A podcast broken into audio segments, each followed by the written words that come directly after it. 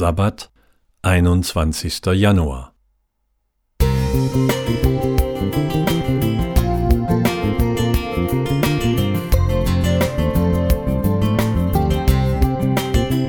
Ein kleiner Lichtblick für den Tag.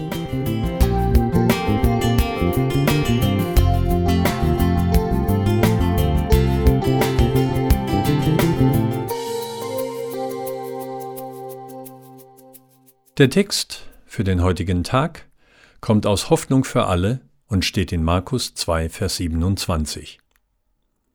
Der Sabbat wurde doch für den Menschen geschaffen und nicht der Mensch für den Sabbat. Als Kind dauerte mir der Sabbat viel zu lang.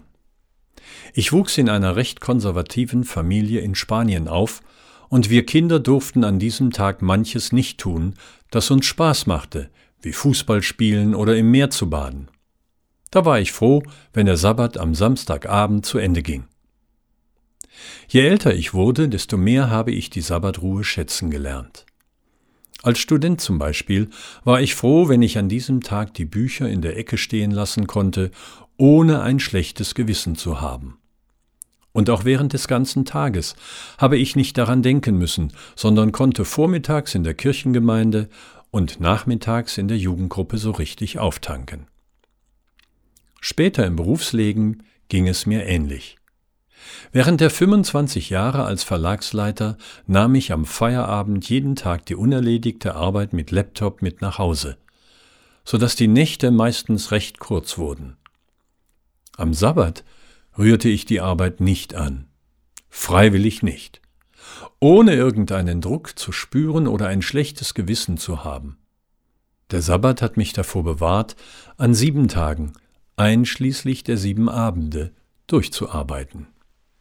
So ist der Ruhetag für mich im Laufe des Lebens mehr und mehr zu einem befreienden Tag geworden. Ein wahres Geschenk Gottes. Ein Tag zum echten Auftanken in der freien Zeit für meine Familie, für Gott, in meiner Kirche, in der Natur und vieles mehr. Seit sechseinhalb Jahren bin ich nun Rentner. Man könnte meinen, jetzt habe ich dauernd Sabbat. Aber dem ist nicht so, wenn man einen recht aktiven Ruhestand hat. Daher freue ich mich jede Woche auf diesen besonderen Tag. Kam er mir als Kind meistens zu lang vor, so bedauere ich nun, dass er so schnell zu Ende geht. Den Sabbat halte ich für eines der größten Geschenke, die Gott uns Menschen gegeben hat, natürlich abgesehen von Jesus Christus und seiner Erlösungstat.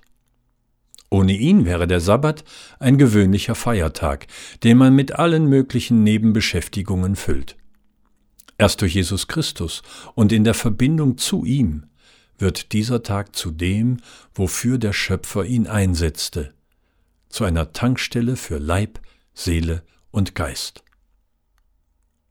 Eli Dietz Prieder Musik